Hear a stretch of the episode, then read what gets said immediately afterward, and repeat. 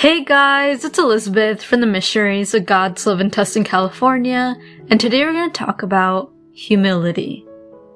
But before we dive into this topic, I invite you to find a quiet place to sit. Strain your back, relax your shoulders, and take a deep breath in. Invite the Holy Spirit to come to you. Come, Holy Spirit, and descend upon me. Please fill me with your Spirit, even if I do not deserve you. Please guide me in my life, and I give you whatever problems or sins that I have. Please help me to overcome those challenges and struggles. Thank you, Lord.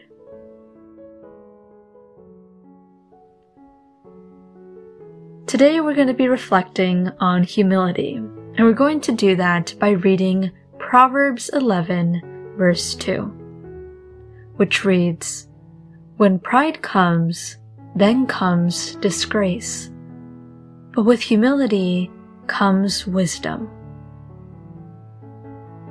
I think that this is a very wise quote, and it's very true.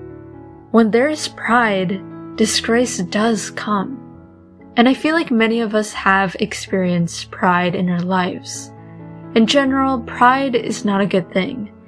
Prideful people are proud because of something great they did or a wonderful quality they have.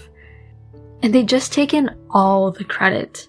For example, they might say, I'm so good at baking, or oh, I'm the best at planting plants, or oh, I'm better at driving than you. Pride has a lot of self-centeredness. However, God does not want us to be prideful people. Because again, pride does lead to disgrace. And disgrace refers to like dishonor and shame. It's not something that we really want to identify with. And many of us don't enjoy being around prideful people. Like nobody is really happy to have a prideful relative, friend, or acquaintance.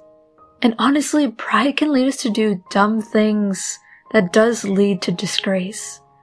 For instance, someone might try to show off that they're so strong, and so they try to carry someone, but then they find out that they're not that strong, and then both of them end up falling on the ground. And yes, this can be a funny moment, but also a really shameful moment. And all thanks to pride, people may end up being hurt, whether physically or emotionally.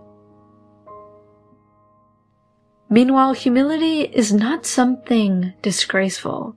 It's actually a virtue that has been taught to humanity for thousands of years. And it is a virtue that many saints have. For example, Saint Therese of the Child of Jesus was a young saint who she would constantly describe herself as small. She would say that she was so insignificant compared to God. But thanks to her humility, God was able to enter into her soul, into her heart, transform her to be into this grand model, a grand saint who loved our Lord. And thanks to her book, The Story of a Soul, she has been able to change so many people's lives. And honestly, again, it is true that humility does lead to wisdom. Because where there is humility, then that means that people have an open mind and heart.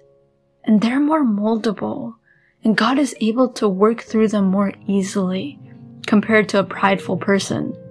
I mean, a prideful person refuses to be taught things because they think that they know better or that they know everything. But when people are humble and open, that opens so many doors, opens so many opportunities to them. Because where there's humility, people are able to learn and grow more spiritually and become more wise. So who do we want to be? Do we want to be prideful people? Or do we want to be humble people? Tell God, Speak to me, O Lord, for your servant is listening.